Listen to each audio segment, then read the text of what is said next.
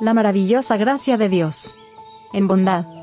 Vestíos, pues, como escogidos de Dios, santos y amados, de entrañable misericordia, de benignidad, de humildad, de mansedumbre, de paciencia.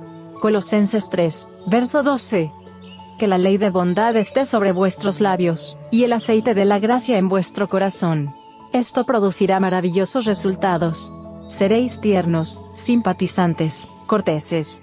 Necesitáis todas estas gracias.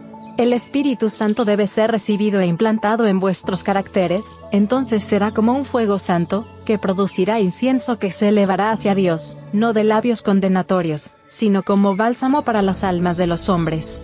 Vuestro rostro reflejará la imagen de lo divino. Al contemplar el carácter de Cristo os transformaréis a su imagen. La gracia de Cristo solamente puede cambiar vuestro corazón, y entonces reflejaréis la imagen del Señor Jesús. Dios nos pide que seamos semejantes a Él, a saber, puros, santos y sin contaminación. Debemos llevar la imagen divina. Comentario Bíblico Adventista. Tomo 3. Página 1164. El Señor Jesús es nuestro único ayudador. Por medio de su gracia aprenderemos a cultivar el amor, a educarnos a nosotros mismos para hablar bondadosa y tiernamente. Por medio de su gracia nuestros modales fríos y ásperos serán transformados, la ley de bondad estará en nuestros labios, y los que están bajo la preciosa influencia del Espíritu Santo no considerarán evidencia de debilidad llorar con los que lloran, y regocijarse con los que se regocijan. Debemos cultivar las excelencias celestiales del carácter.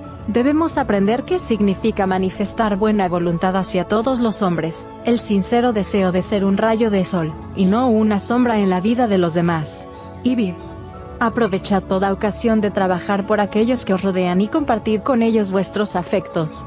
Las palabras amables, las miradas de simpatía, las expresiones de aprecio serían para muchos de los que luchan a solas como un vaso de agua fresca para el sediento. Beber en el resplandor del amor del Salvador. Entonces vuestra influencia beneficiará al mundo. Joyas de los testimonios. Tomo 3. Página 100.